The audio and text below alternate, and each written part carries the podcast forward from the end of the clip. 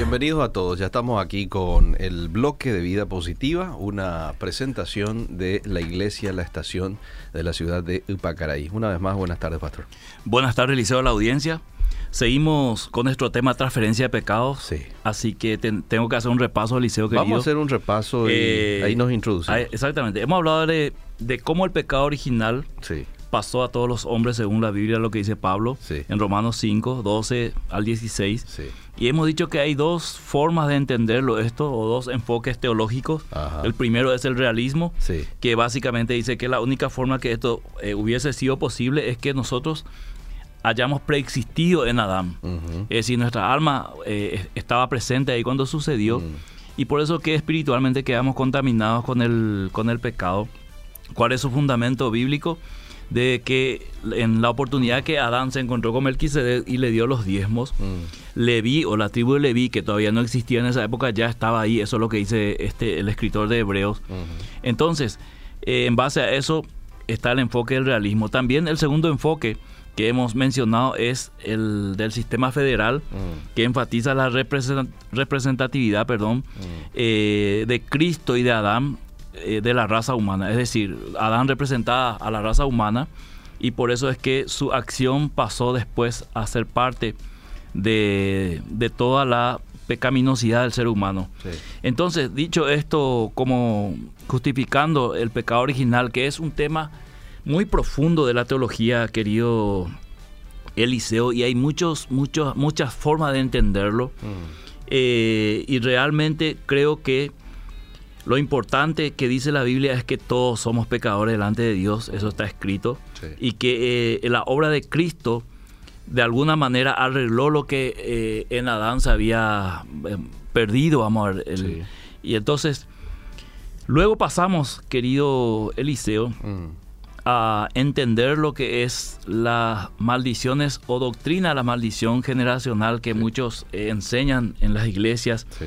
y cuya enseñanza básicamente dice que uno puede heredar los pecados o la iniquidad en este caso de los antepasados hasta la cuarta generación y que un cristiano inclusive puede estar en una iglesia, ser líder y todavía tener atadura o maldición de eh, pobreza, por ejemplo, o de algún pecado específico que eh, recibió como maldición de sus antepasados.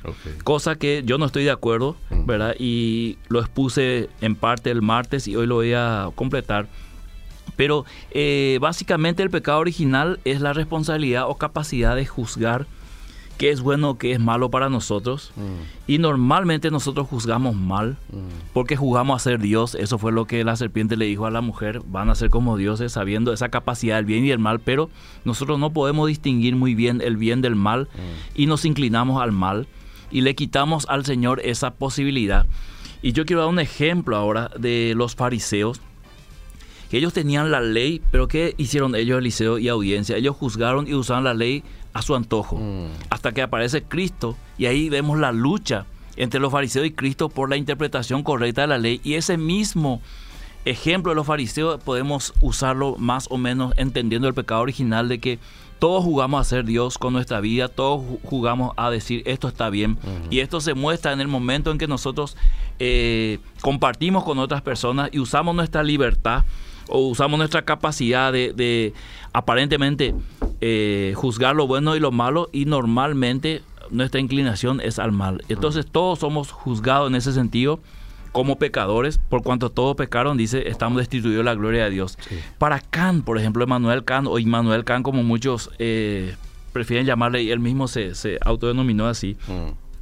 El pecado original es la capacidad de juicio, lo que permite al hombre salirse del ordenamiento de la naturaleza establecido por Dios. Y dice él, la historia de la naturaleza comienza pues por el bien, porque es la obra de Dios. Ah. Y la historia de la libertad Mm. comienza por el mal, porque es la obra del hombre. Mm. ¿verdad? Discutible esto, eh, algunos estarán de acuerdo o no, pero eh, quiero enfatizar esto porque realmente el, el mal comienza con un hombre Mm.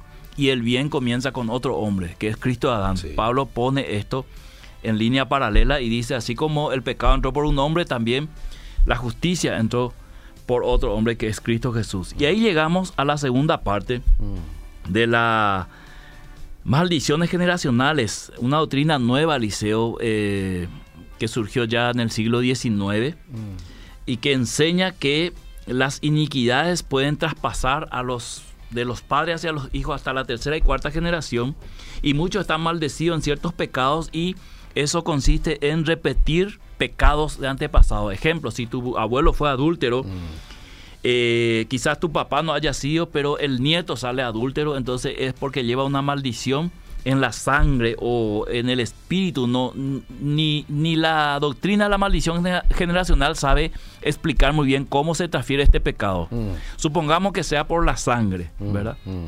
Entonces, eh, ahí tenemos un conflicto, porque entonces si es por la sangre, todos los hijos deberían recibir la misma maldición. Mm. Pero en la práctica vemos que hay hijos que van por el camino bueno y otros que, y otros que no. Entonces, si es por el espíritu, ahí tenemos otro problema, porque la Biblia dice que nosotros al nacer de nuevo somos engendrados por Dios. Mm. Y me encanta siempre lo que decía el pastor Emilio Abreu. Varias veces lo escuché decir, tenemos el ADN de Dios, mm. tenemos el ADN de Dios. Bueno, exactamente, Juan capítulo 1 dice que nosotros fuimos engendrados no por carne, sino por Dios mismo en el Espíritu. Entonces, eh, somos una nueva persona espiritualmente regenerada por el Espíritu Santo, nace un nuevo ser, mm. ya con un ADN divino, diríamos en sencillas palabras. Entonces, ahí hay un conflicto para entender cómo se transfiere el, pecado de la tercera a cuarta generación, si es por la sangre, si es por el Espíritu. Mm. Aún así, todavía esta doctrina de las maldiciones generacionales eh, está empantanado, bíblicamente hablando, mm. porque dice, bueno, no es el pecado realmente lo que pasa, sino es la iniquidad. Mm. Entonces, yo encuentro en esta doctrina que hay cristianos que tienen 20 años de convertido o 20 años de haber conocido al Señor, 20 mm. años de haber sido regenerado por el Espíritu Santo, 20 años de haber nacido de nuevo, y sale alguien y le dice, mira, vos estás maldecido, hay una maldición de pobreza que viene de tu tercera, cuarta generación, por eso que vos no prosperás, necesitas liberarte. Mm. Y tenemos otro conflicto ahí, tenemos un cristiano mm. que está maldito mm. por pecados que otros cometieron, siendo que Cristo murió por sus pecados. Ah, pero me dice alguno, lo que pasa es que pecado no es igual a iniquidad. Y lo que tiene es eh, el pecado Cristo murió, limpió, pero la iniquidad de sus antepasados quedó en él y tiene que ser libre. Ok, vamos a ver si esto es así o no esta tarde, querido Eliseo. Por eso eh, me detuve a mirar un poco qué es lo que dice esta doctrina de, las maldiciones generacionales acerca, de la iniquidad. Y entonces eh, lo tomé literalmente de un libro. Y voy a decir, ¿verdad?, de que en primer lugar, eh, el Salmo 89, 32, si puedes leer. Sí. Porque muchos hacen esta distinción entre pecado, rebelión e iniquidad, diciendo que no son iguales. Salmo 89, 32. Muy bien. Le leo. Salmo 89, 32. Dice, entonces castigaré con vara su rebelión y con azotes sus iniquidades. Ahí está, dice alguno. Ahí está. ¿Viste que rebelión no es igual a iniquidad? Bueno, entonces vamos a ver qué es lo que dice. Literalmente leo Eliseo. Y repito, literalmente leo lo que esta doctrina tiene escrito en uno de sus libros acerca de la diferencia entre iniquidad y pecado. Dice, leo textualmente, el pecado se refiere a la infracción en sí y en sus consecuencias, mientras que la iniquidad es la consecuencia del pecado de los antepasados. Mm. Presten mucha atención a lo que dice. La iniquidad suele eh, tener un origen generacional en la familia, mm. siendo visto como algo común y muchas veces no es considerado un pecado o algo malo por el que lo comete. Mm. La iniquidad es la suma de todos los pensamientos malignos o pecados del hombre y que se transfiere desde el nacimiento. El pecado puede desencadenar iniquidades que traspasen generaciones familiares. Mm. La iniquidad lleva a cometer un pecado, pero no todo pecado es iniquidad. Aunque la iniquidad y el pecado reflejan una infracción ante las normas de Dios, la iniquidad suele realizarse de forma constante, voluntaria y sin arrepentimiento. Mm. A diferencia del pecado en sí que puede presentarse de forma involuntaria por primera vez. Bueno, después digo lo que dice la Biblia. La iniquidad afecta el corazón del hombre, llevándolo a tener pensamientos pecaminosos, perversos y malignos, llevándolo a cometer pecados. Mm. El pecado es fruto de la iniquidad, es la parte visible de algo apropiado por el hombre. La iniquidad es la raíz del problema, mientras el pecado son las hojas y las ramas. La iniquidad y el pecado pueden ser infracciones graves con Dios, de acuerdo a la severidad del acto cometido. Por lo que será importante evaluar el comportamiento personal y contrastarlo con las enseñanzas de la Sagrada Escritura. Bueno, eh, quiero ir al diccionario Strong. Mm. Seguramente es conocido para la audiencia y los que no conocen un diccionario para las palabras en hebreo. Mm. Eh, abom, iniquidad. Mm. Según este diccionario que todo estudiante de la Biblia tendría que tener en su casa. Abom, perversidad, mal, mal moral, castigar, castigo de iniquidad, falta, iniquidad, mal, maldad, malo, delito, pecado. Y el diccionario Vain o Vine del Antiguo Testamento eh, define abom, iniquidad, culpa, castigo. Este nombre que se encuentra 231 veces en el Antiguo Testamento se limita al hebreo y al arameo bíblico. Mm. Los libros proféticos y poéticos usaron abón o iniquidad con frecuencia. En todo el Pentateuco hay unos 50 casos del vocablo. Además, el uso en los libros históricos es infrecuente. La primera enunciación de abón proviene de los labios de Caín, con la connotación especial de castigo. Mm. Y dijo Caín a Jehová, grande es mi abón, mi castigo, mm. para ser soportado. El significado básico de abón es iniquidad. El término indica una ofensa intencional o no en contra de la ley de Dios. A ella contradice nuestro texto que hemos leído literalmente. Mm. Eh, en contra de la ley de Dios posee el mismo significado veterotestamentario fundamental de yatat, que es pecado en hebreo por lo que los vocablos yatat y abón son virtualmente sinónimos, es decir, iniquidad y pecado son iguales. He aquí que esto ha tocado tus labios, el carbón encendido, lo dijo Isaías. Tu culpa, abón, ha sido quitada y tu pecado, yatat, ha sido perdonado. Entonces, culpa y pecado, o abón y yatat, ahí están siendo usados eh, como sinónimos. Ahora, querido Eliseo, si alguien dice, no, es la iniquidad de los antepasados lo que pasa hasta la tercera y cuarta generación, como una maldición que hay en tu vida de pobreza, de pecado, de un pecado específico, adulterio, lo que sea. Y esa iniquidad es lo que tiene que ser limpiado. Los pecados ya fueron limpiados. Bueno, vamos a ver lo que dice Efesios 2.1. Vamos a usar mucho la Biblia. Porque no quiero ser yo hablando, sino que la Biblia hable Eliseo y que cada uno saque sus conclusiones. Tampoco yo voy a convencer a aquellos que no, no están de acuerdo conmigo, pero por lo menos tienen que refutar todo esto, ¿verdad? Claro. de lo que dice el Antiguo Testamento, las profecías mesiánicas, y ni qué decir el Nuevo Testamento en el cumplimiento. Efesios capítulo 2, verso 1. Y él, y él os dio vida a vosotros cuando estabais muertos en vuestros delitos y pecados, en los cuales anduvisteis en otro tiempo, siguiendo la corriente de este mundo conforme al príncipe de la potestad de la Quédate ahí un ratito, Alicia. Vamos a hacer una lectura, eh, no exegética, vamos a hacer una lectura comentada. Sí. Él os dio vida a vosotros cuando estáis muertos en delitos y pecados. No es que delito es una cosa diferente a pecado. Mm. Lo que está haciendo Pablo ahí es eh, poniendo sobre la mesa lo que nosotros somos en esencia, ¿verdad? no porque nos, para nosotros la palabra delito es, por ejemplo, bueno, es un delito que yo cometí, es robé, mm. pero robé un banco. Mm. Bueno, para la Biblia, delito de robar un banco es lo mismo que este, una esposa le robe a su esposo cuando duerme un 10 mil de su billetera. Y nunca, nunca se enteró, ¿verdad? Para, haciendo una, un ejemplo un poco exagerado. En los cuales anduviste en otro tiempo siguiendo la corriente de este mundo conforme al príncipe de la potestad del aire. El espíritu que ahora opera en quién? En los hijos de desobediencia. Entonces es imposible que ese espíritu opere en los hijos de obediencia. Entonces yo soy hijo de Dios, estoy siguiendo a Dios, estoy teniendo una buena relación con el Espíritu Santo, sirviendo a Dios. ¿Cómo es que yo voy a estar bajo maldición? Porque mi tatarabuelo era un adúltero.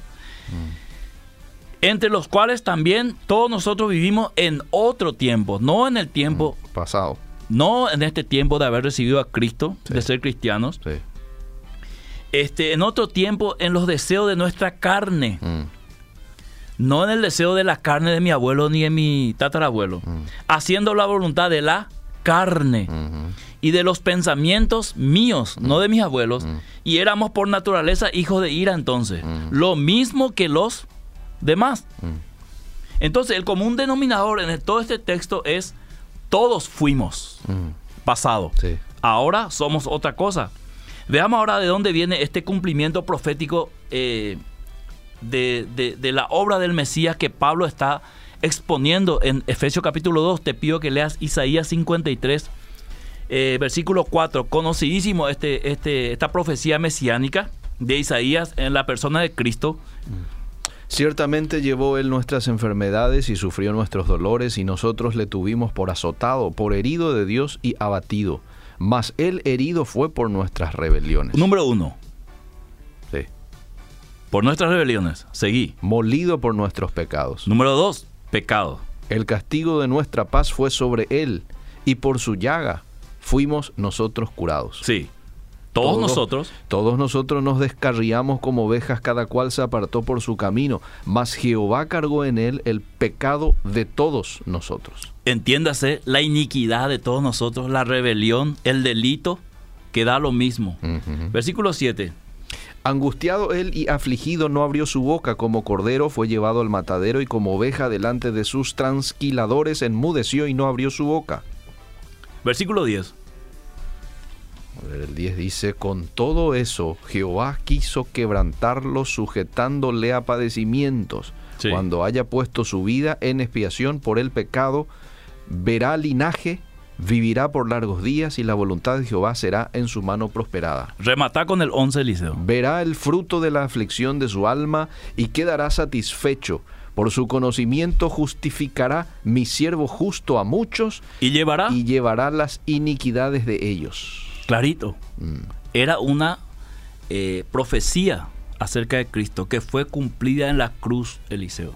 Y ahí menciona pecados, rebelión e iniquidades. Entonces, ¿cómo uno me puede decir no? No es el pecado, es la iniquidad de tus antepasados que quedó en vos. Es como una maldición, necesitas liberarte. Necesitas ir a un retiro y ahí, ahí te van a liberar porque llevas una iniquidad de tu tatarabuelo, del pecado de adulterio, un ejemplo. Uso este, este, este ejemplo porque estamos usando el martes. Mm.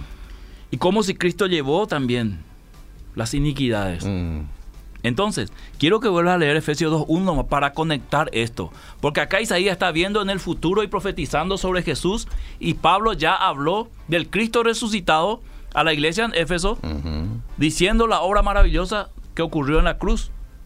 Y Él os dio vida a vosotros cuando estabais muerto en vuestros delitos y pecados en los cuales anduvisteis en otro tiempo, siguiendo la corriente de, este, mundo. Entonces, Eliseo, no, no es suficiente esto, esta profecía anunciando la obra de Cristo. No es suficiente la obra que se, se llevó a cabo en la cruz con la muerte y resurrección de Cristo para que todavía yo necesite liberarme de los pecados que mis antepasados cometieron bajo la maldición generacional que viene sobre mí hasta la cuarta generación y posiblemente pase a mi hijo. Entonces, ¿de qué me sirve la muerte de Cristo? Mm. ¿De qué me sirve la, la obra de Cristo en la cruz? ¿No es mucho más grande la muerte y resurrección de Cristo que cualquier pecado que mis antepasados hayan hecho? Es una pregunta que yo lanzo a la audiencia. Sí. ¿Podría alguien caminar en esta nueva vida con Cristo siendo libre y regenerado, sabiendo que encima tiene una maldición por las iniquidades de sus antepasados? Mm. ¿Verdad? Ahora te pido a Romanos, Romanos 8.1 que leas. Sí.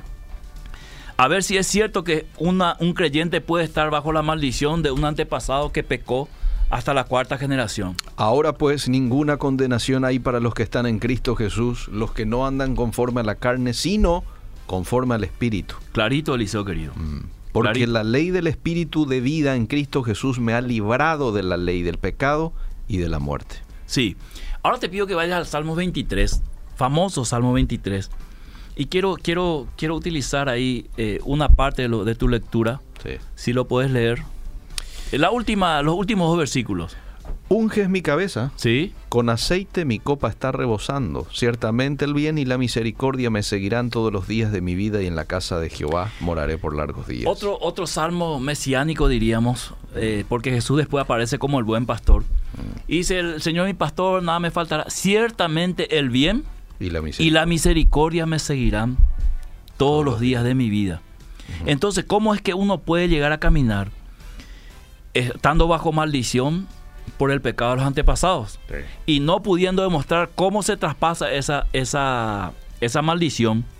Y hemos dicho el martes pasado que Josías tenía una, una generación eh, antes que él que eran desastrosamente eh, malos, según la Biblia lo dice los reyes. Sin embargo, él eh, fue un hombre que este, hizo reformas espirituales que Israel necesitaba.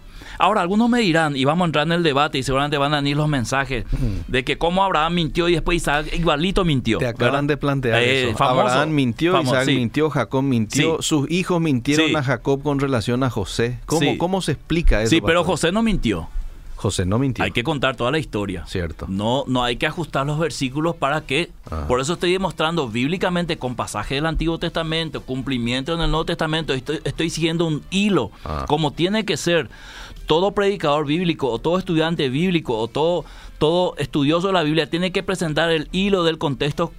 O si no, te puedo decir un versículo eh, aislado Ah. para, para sustentar toda una estructura, ¿verdad? Ajá. Entonces no puedes cargar eh, en una moto que puede llevar 150 kilos, no puede cargar 4 o 5 toneladas, Ah, no va a aguantar. claro. Entonces, eh, sí, Abraham mintió, Isaac mintió, pero la Biblia es, es una, una Biblia, eh, perdón, un libro de descriptivo, Mm. no es prescriptivo.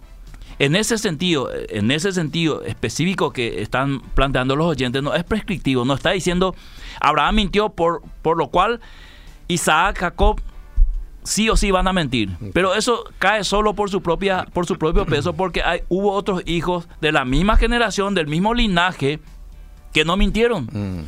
Entonces yo concluyo que eso es descriptivo. Mm. Y puse el ejemplo de Josías, ¿verdad? Siendo que tuvo un, eh, generaciones antes que él de familiares, de linaje, de sangre, ¿verdad?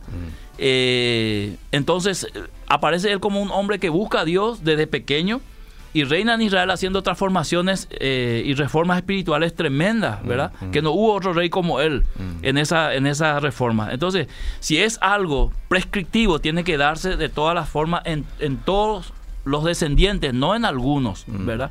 Entonces, si es algo si es algo así como que Abraham tenía una maldición sobre Isaac, sobre Jacob, ¿cuándo se cortó? ¿Cómo se cortó? ¿Por qué los otros hijos no, no llevaron la misma, el mismo pecado? Ujú. ¿Por qué la Biblia no siguió el hilo desde Génesis hasta la venida de Cristo y después de la resurrección y ascensión de Cristo cuando comienza a caminar la iglesia? ¿Por qué en los escritos apostólicos, las cartas, no aparece ese tema? Ahora, pastor, decime una cosa. eh, es, es difícil refutarte porque vos estás planteando muchos versículos bíblicos y refutarte a vos significa ir en contra de los versículos que estás mencionando. ¿verdad? sí. Ahora, ¿y qué es lo que hay entonces en lo que la gente observa? Y el otro día mucha gente envió, ¿verdad? El Mm. tema de que su abuela se enfermó de cáncer, también la hija, también la Sí. nieta. Eso. Hablamos el martes de eso. Sí, habla, hablaste Esos son algo. enfermedades. Y por el otro lado, eh, algo que también se planteó es que, por ejemplo, la abuela fue madre soltera, después Sí. la hija y ahora finalmente otra vez la nieta. O el papá abuelo tuvo problemas con las drogas, después el hijo, después el nieto. ¿Qué es? ¿Hay una Sí. fuerte tendencia? ¿Hay una, no sé, una puerta abierta al enemigo para que le tiente a, a todas estas generaciones? ¿Qué, ¿Qué podría haber? Evidentemente, para solucionar este problema, Liceo, tenemos que pararnos en la Biblia y entender cómo Dios ve el pecado al pecador, cómo la Biblia presenta el pecado y al pecador. Mm, Y nosotros eh, habíamos leído Ezequiel 18, donde había un, un pensamiento judío que decía, los padres comieron las, las uvas y los hijos tuvieron de entera. sí. Y Dios dijo, no, esto ya no se va a usar. Mm, Y fíjate vos que en la época de Jesús, cuando Jesús sana a un, un ciego, Mm. utilizaban el mismo argumento. Mm.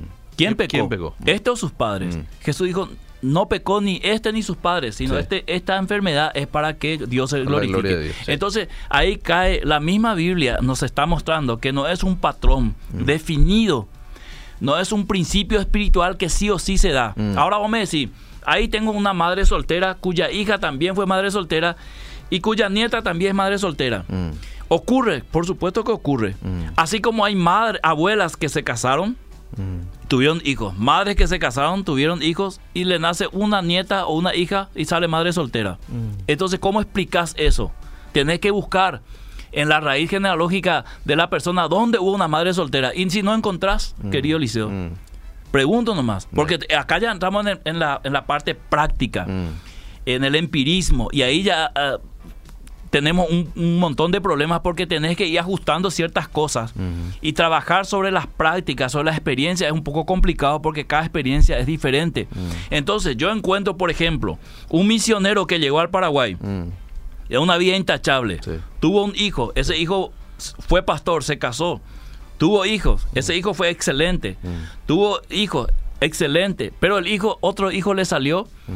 este, que le embarazó a una chica o la hija se embarazó, no se casó y fue como la oveja negra de la familia de pastores misioneros. Mm. ¿Cómo explicas eso si viene de una raíz Generación de una generación de, de santos? de Dios, sí. Entonces, acá el peligro que dio Eliseo y que me disculpen la- los oyentes que están este, quizás en contra de mi postura, no tanto de mi postura, sino le- lo que la Biblia presenta, es cómo vos, cómo vos explicás Mm. esto.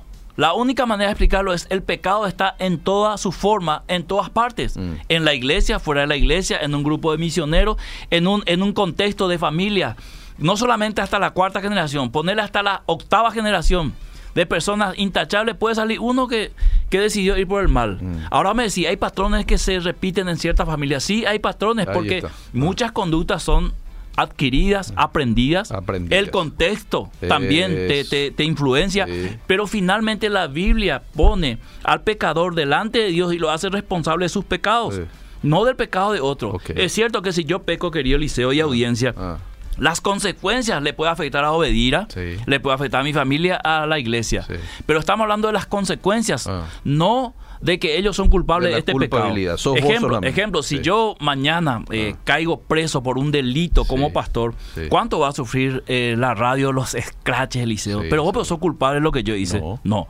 Mis hijos van a ser escrachados, pero ellos son culpables. Tampoco son Tampoco, culpables. ¿verdad? Sí. Entonces la Biblia te está diciendo desde un principio, Adán fue responsable del pecado y esa responsabilidad pasó luego a todas las personas porque cada persona quiere vivir su vida, quiere Ah. ser su propio Dios. Entonces Dios lo juzga como un pecador, está destituido de la gloria de Dios y la única forma que recupere ese lugar es a través de Cristo que vino, murió para justificar al hombre eh, delante de Dios. Entonces la obra de Cristo es más que suficiente para ponerle al hombre en una condición de volver a Dios y una vez que vuelve a Dios es santificado, es hijo de Dios, tiene el genoma espiritual de Dios, Mm, o como diría el pastor Abreu, Sí. el ADN, Sí, ¿verdad? sí, sí. Tiene todas las promesas. Fue para eso justamente que Cristo... ¿Y, y cómo es que uno, siendo cristiano otra vez, después de 20 años, descubre en un retiro Mm. que había sido, está bajo maldición de una iniquidad Mm. por alguien que cometió un pecado allá hace 40, 60, 100 años atrás?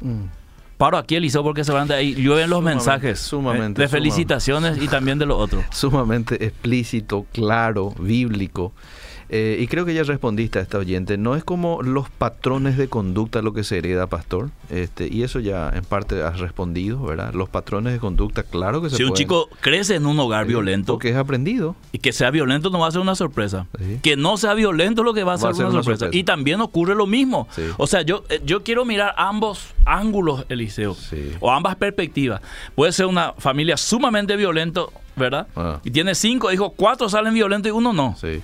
¿Cómo le explicas? Sí, sí, sí. O puede ser al revés, una familia mansa, mansa, mansa, cuatro hijos y uno le sale violento, sí, sí. ¿verdad? Sí, ¿Qué ocurre? Ocurre. sí, totalmente. Ocurre. sí. Eh, Hemos mencionado a Josías. el Eh, te, ¿Te acuerdas que te dije un martes iba a hablar de los HDP? Sí. Hijos de pastores, de entiéndase, pastores. Sí. Bueno, yo tengo muchísimos amigos hijos de pastores Ajá. que no siguieron el comportamiento y crecieron en un ambiente de oración, de ayuno, de, de Biblia, de adoración y se fueron rumbo para las drogas, Sí, el otro rumbo para la pornografía. Sí. ¿Cómo explicas eso cierto. en este contexto que estamos hablando? Sí, totalmente. Así como he encontrado eh, eh, pastores que nacieron en un hogar de divorciados, de violencia, ¿verdad? Sin embargo, se condujeron de una manera, ¿verdad? Después conocieron a Cristo y siguieron ese, ese, ese... Y ahora que venga alguien a decirle, mira, vos estás bajo una iniquidad de maldición. Y tenemos que cortar eso porque... Ujú. Entonces, y mira si no se corta el liceo, el tipo va a morir bajo maldición. Con esa maldición. Ahora la pregunta es, ¿quién es el que maldice? En ningún contexto de los versículos que se usa para esta doctrina aparece la palabra maldición, Mm. aparece la pa- palabra visitar. Mm. Y algunos ya me dirán anticipándose, pero Daniel, Nehemías y otros oraron pidiendo perdón por los pecados de sus padres. Mm. Eso es cierto, Eliseo. Mm. Pero el pecado de sus padres fue la idolatría. Mm. Y en ese contexto es que en, en Deuteronomio, en Éxodo, Dios le está diciendo a Moisés acerca de ese pecado de la idolatría, porque Israel tenía que adorar únicamente a Dios. Entonces Dios dice, si continúa esta idolatría, esta maldad, yo voy a visitar a los padres sobre este pecado hasta la cuarta generación. Mm. O sea, cualquiera que siga este patrón de pecado, yo le voy a visitar. Entonces, no es una maldición como muchos dicen que es, eh, el diablo está sobre vos. Él, si, si alguien está maldiciendo en ese contexto es Dios. Mm. Y si alguien va a visitar hasta la cuarta generación es Dios. Entonces hay que leer el, el- el pasaje atentamente. El todo, sí. y entender luego este pasaje, cómo en la Biblia se presenta con el tema del pecado. Y vas a ver que es la responsabilidad humana delante de Dios rendir cuentas por su pecado. Usted viene a exponer todo esto en 30, 40 minutos, pero ¿cuánto tiempo de estudio hay detrás de esto, verdad? Y mucha lectura, Liceo. Y Muchísimo. mucha observación de práctica. Seguro. Y yo entiendo a los pastores que enseñan esto y, y dicen, mira, eh, vos estás en adulterio, ya hemos orado, ya hemos, y seguí en adulterio porque po- probablemente tenés un abuelo que era adúltero y te- está bajo maldición. Mm. Entonces cambia el sentido de la Biblia. Ella es peligroso, Eliseo. Es. Entonces estamos trasladando Mm. la culpa de este adulterio a una maldición generacional, Mm, mm. no a un deseo del corazón, Mm. no a un deseo que Jesús dijo que nace del corazón del hombre y que Jesús se atrevió a decir por encima del- de lo que era el adulterio para el Antiguo Testamento, a decir cualquier hombre que mira a una mujer para codiciarla en su corazón, ya adulteró. Entonces, ¿esa codicia de dónde viene? ¿Del abuelo que falleció? Mm. ¿Del tatarabuelo? Mm. O como dice Santiago, de la propia concupiscencia. No, de la propia concupiscencia. ¿Verdad? Ese deseo carnal Sí. que tengo, ¿verdad? Sí. Y le veo a una mujer, ya le estoy desnudando en mi mente y ya le estoy llevando al motel, Mm. ¿verdad? Nadie me ve. Pero sobre ese pensamiento Dios me juzga. Por eso Jesús dijo, ya adulteró en su corazón. Sí, es un adúltero. Siempre me enseñaron esta doctrina de este eh, maldición generacional, pero para mí nunca tuvo lógica, dice. Hasta dicen que como quiero que sean mis discípulos, debo ser yo. Bueno. Yo tomaría eso en un contexto de ejemplo. Mm. O sea, si querés que los discípulos aprendan bien, séle un buen ejemplo. Pero vas a rendir cuenta por tus hechos, no ellos. Siempre pienso en cuanto a la herencia. Mi bisabuela era madre soltera, mi abuela también. Mi papá se casó por más de 50 años, pero eh, de nueve hijos, cinco están separados, inclusive los nietos. Pero por gracia de Dios, yo soy la primera en conocer a Cristo y se me tildó de oveja negra. Y así como entiendo, eh, ella no repitió la historia. ¿eh? Sino que cortó ahí esa, esa mala costumbre, digámosle. ¿verdad? Sí, o lo que muchos entienden como una maldición de generaciones Sí, sobre la familia. A mi familia nos dijeron que el pecado es iniquidad y todos somos hijos de Dios y no hay, como usted dice, en caminos de desobediencia. Amamos al Señor y estamos en la iglesia. Mis hijos dos, eh, los dos están en la iglesia. Si puede leer el pastor Gil, por favor, saludos y bendiciones. Soy David Areco, diácono de los discípulos de Cristo. Quiere que leas... A ver si me envías el texto, oyente, porque me envió el link y... Eso va a ser complicado para leer, sí. A ver, voy, a intentar, Bueno, le, le doy copiar, pegar ahí, vamos a ver si me abre. Te leo directamente. Eh, ah, aquí está. Bueno, dice, y sucedía que cuando los días del banquete habían pasado, Job enviaba a buscarlos y los santificaba, y levantándose temprano ofrecía holocaustos conforme al número de todos ellos, porque Job decía, quizás mis hijos hayan pecado y maldecido a Dios en sus corazones. Sí. Así hacía Job siempre. Sí. No sé qué, qué quiere de ese pasaje, ¿verdad? Era una costumbre en esa época eh, que un hombre de Dios como Job interceda por los demás. Y no es una costumbre que terminó ahí. Ah, Nosotros mismos oramos por nuestra familia, sí, Eliseo, los que no conocen a Dios. Totalmente. ¿verdad? Y esos hijos por los cuales Job oró murieron. Ah, sí. Murieron, Dios permitió que murieran. Sí. Yo no creo en maldiciones, dice esta oyente. Sí creo que se heredan hábitos y costumbres. De ahí vienen padres e hijos borrachos, mamás e hijas que son madres solteras, etcétera. Sí. Mira la cantidad de mensajes. Déjame, voy a leer un poco unos cuantos rápidamente y después hacemos un... Bueno. ¿Verdad? Carlos Miguel, maravilloso mensaje. Basilia. Ortega también envió un mensaje. Ah, eh, estoy con, concuerdo contigo, dice Carlos Miguel. Eh, ¿Qué dice más acá? Excelente, me encanta escucharlo cada martes. Siempre tuve esa duda sobre las maldiciones e iniquidad porque mucho tiempo creí también que Dios nos perdonaba nuestros pecados y nuestras rebeliones, pero la iniquidad quedaba y temía que a mi generación les alcanzara consecuencias de esas iniquidades. Espera un ratito, no estamos hablando de consecuencias. Consecuencias sí muchas veces quedan. Consecuencias de, de, De lo pecado, que uno erró. sí. sí, sí, pero no culpa. Ok. O sea, yo, yo pequé Ah. teniendo otros hijos. Sí. Consecuencias es una cosa. Sí. Maldición del pecado Ah, transferido es otra cosa. ok. Eliseo Rolón o Miguel Gil pecaron Sí. teniendo otros hijos fuera del matrimonio. Sí. Las consecuencias directas sobre sus ambos, ambos hijos de, de- de cada matrimonio es que no alcanzó el dinero y por eso ellos no pudieron estudiar. Ajá. Y la consecuencia es que se quedaron sin estudiar. Sí. Pero la culpa la llevo yo. Sí, señor. Entonces, aclaremos el tema, Ya. eh, diferenciando lo que es una consecuencia Sí. y lo que es la transferencia de las Ya, iniquidades. ya, bien, Peor ahí. todavía si por encima del pecado Sí, se sí, quiere poner la iniquidad como algo mucho más profundo. Sí.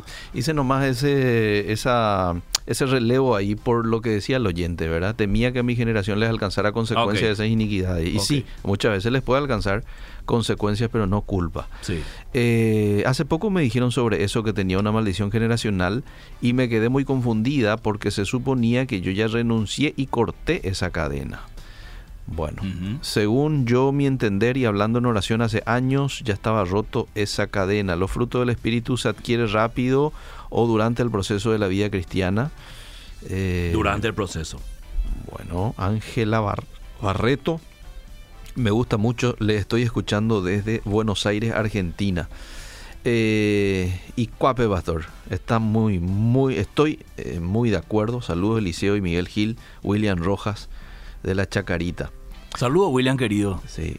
Nos- Gran batallador del Evangelio en la Chacarita. Si un hermano cae en pecado de adulterio, al cabo de seis meses de volver a la iglesia, ya le vuelven a dar su cargo evangelista, eso está bien, porque para mí que tendría que esperar más. No sé si el tema, pero... Y ahí, ahí, contestame ahí si- depende de cada liderazgo, Liceo. Sí. Si el liderazgo cree que ya es el tiempo, bueno, yo no puedo opinar ahí porque cada iglesia se maneja internamente. Ah, De Bueno. hecho, que si pidió perdón, el pecado está perdonado por Dios, ¿verdad? Ajá. La congregación debería perdonarlo. Ahí que retome su ministerio ya es otro tema. bendiciones. Si antes de ser salvo por Cristo Jesús, uno sí puede llevar con la iniquidad de sus antepasados. Ah, mira qué interesante pregunta. Sí, interesante pregunta. Eliseo, eh, Pablo dice que todos hemos vivido en ese delito y pecado, Ajá. ¿verdad? Ahora bien, lo que plantea el, el oyente es, si yo antes de conocer a Cristo, cuatro generaciones atrás, eh, yo no diría cuatro, diría, desde la fundación estás insertado de pecado. Ajá. Porque eso es lo que dice la Sí, Biblia. Y está O sea, condenado ya Desde también. Adán Sí. desde Adán, pasando por toda la generación de vida y por Ah, haber hasta ah. los últimos cuatro. Así que con esto te respondo bíblicamente. Sí, totalmente. ¿Cuál era el versículo este que hoy me hiciste leer aquí? Romanos 8 creo que era, ¿verdad? 8.1. Romanos, por tanto ya no hay ninguna condenación para Sí. los que están unidos a Cristo Jesús. Sí. Para los demás hay condenación. Sí. Y hay maldición generacional probablemente también. Y en Adán todos fuimos maldecidos, Eliseo. Ahí está. Esto es lo que hay que entender. Sí.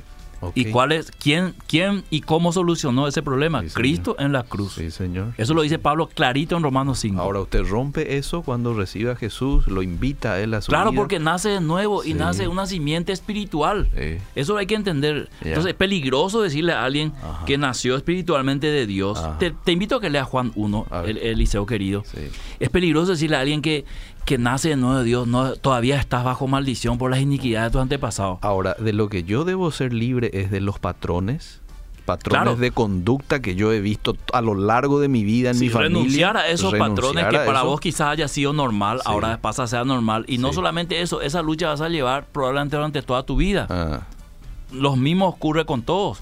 Lo batallamos contra el pecado, por eso Pablo dice Gálatas capítulo 5, el espíritu se opone a la carne y viceversa, Mm. porque eh, están batallando ahí dentro esa naturaleza vieja que quiere volver a esclavizarnos. Bien. Entonces, Eliseo querido, Juan, Juan 1, uno. 12, 12. Bien, dice, más a cuantos lo recibieron, a los que creen en su nombre les dio el derecho de ser hijos de Dios. 13. Estos no nacen de la sangre ni por deseos naturales ni por voluntad humana, sino que nacen de Dios. Clarito. Clarito, Liceo. Totalmente. La Biblia se interpreta a sí mismo. Sí, sí. Acá mismo podemos terminar esto, ¿verdad? Está muy claro todo. Se va a enojar la audiencia, Liceo, porque todavía falta, dice, ¿verdad? ¿O Mm. no? Y estamos ahí. Estamos eh, cerquita, 40 minutos estamos Uh. ahora. Pero te leo dos, tres mensajes Bueno. más. Eh, para que después no digas que al pastor Emilio nomás le doy. Sí, no, al pastor tiempo. Emilio, Saludos 45 desde, minutos. Saludos desde Ipacaraí. Excelente tema, querido pastor Miguel. A ver, aquí hay otro mensaje. Dice, buenas tardes, es la primera vez que me quedé sin entender la exposición del pastor. ¿Cuál es su conclusión? Capaz ahí entienda.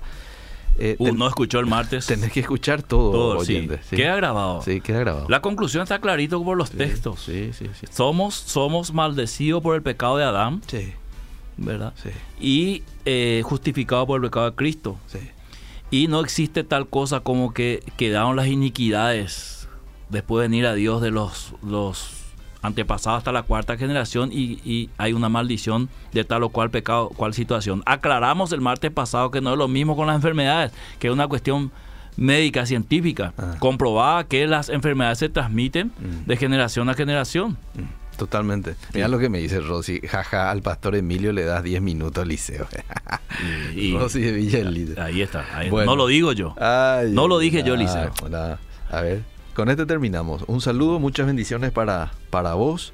Eh, son mucha bendición para mi vida. Es un privilegio escucharles, dice César Nogué. Saludos al pastor Eliseo. Amén. Gracias, César querido. Bueno, eh, hasta aquí. Eh, le- Próximo martes, los HDP. Los HDP. Sí. hace Vos sabés, como testimonio, Liceo, tengo Ah. una moto Eh, y capaz que lo traiga el martes. Siempre le prometo al Liceo que vengo. Voy a, A Elías. moto. Medio peligroso, a Elías, perdón. sí. Y mi, mi chapa es HDP, Mm, ¿verdad? mira. Coincidencia total. En, el, en, en la cultura urbana, HDP sabemos lo que Mm. Sí. significa, pero Sí. para nosotros HDP sencillamente son hijos de pastores. De pastores. Así que el martes vamos a hablar de eso. Bien, gracias. Los Hasta el próximo martes. Seguimos.